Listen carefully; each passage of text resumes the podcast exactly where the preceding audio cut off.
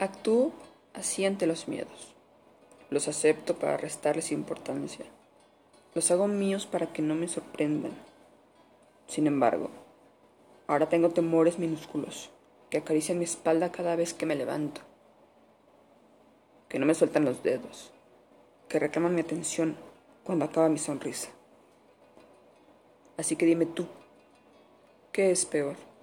¿Oír de miedo o vivir con él?